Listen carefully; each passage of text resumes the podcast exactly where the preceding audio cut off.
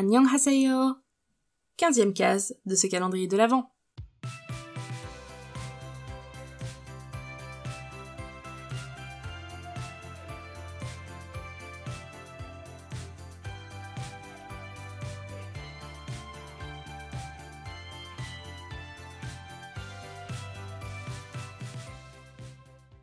On sait désormais que le jeu Hanafuda, la bataille des fleurs, a été importé par les Japonais en Corée durant la grande invasion de 1905 à 1945.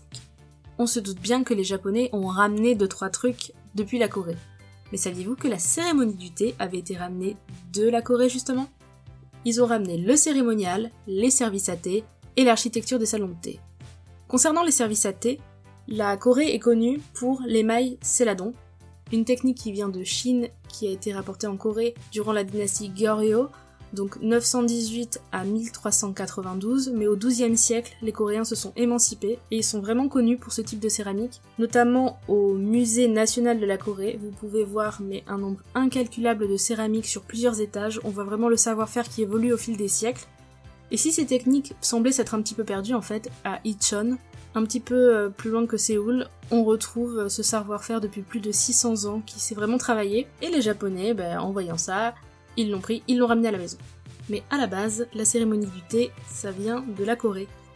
Et c'est seulement depuis les années 60 que les Coréens ont pu vraiment redévelopper ce savoir-faire de la cérémonie du thé et de la consommation du thé traditionnel.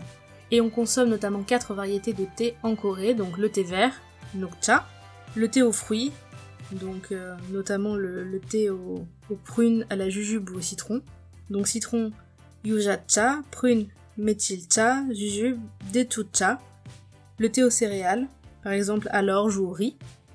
Et le thé aux herbes médicinales que vous pouvez notamment consommer dans le quartier de Dongdaemun à Séoul, où se trouve le plus grand marché aux herbes médicinales de Corée, et notamment le musée des herbes médicinales, où vous avez un salon de thé où vous pouvez consommer et des thés aux herbes médicinales et des gâteaux aux herbes médicinales. Bref. Sinon, pour le thé en général, c'est plutôt dans le quartier d'Insadong, qui est un quartier touristique très culturel, où à la base se trouvaient les calligraphes notamment, et donc tout ce qui était cérémonie du thé.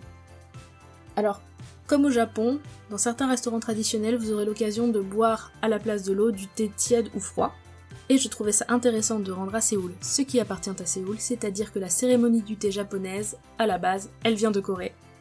Car il faut noter que dans l'histoire de ces deux pays, ils se sont vachement tirés la bourre et les Japonais ont fait énormément de choses pour s'attribuer certains progrès coréens et pour euh, laisser croire que la Corée était très en retard sur eux. Ils ont notamment détruit des reliques archéologiques par exemple pour faire croire que la préhistoire coréenne avait eu lieu bien après la préhistoire japonaise. Et il y a même des chercheurs qui ont fait des études qui ont été décrédibilisées par la suite pour prouver que les Coréens avaient un retard dément sur les Japonais en termes de technologie au fur et à mesure de l'histoire. Ça, on en parlera plus tard dans un épisode dédié, mais je trouvais ça intéressant du coup de rappeler quand même que un truc qui est énorme et qu'on attribue essentiellement au Japon, en fait, ça vient du pays que l'on appelle le pays du matin calme.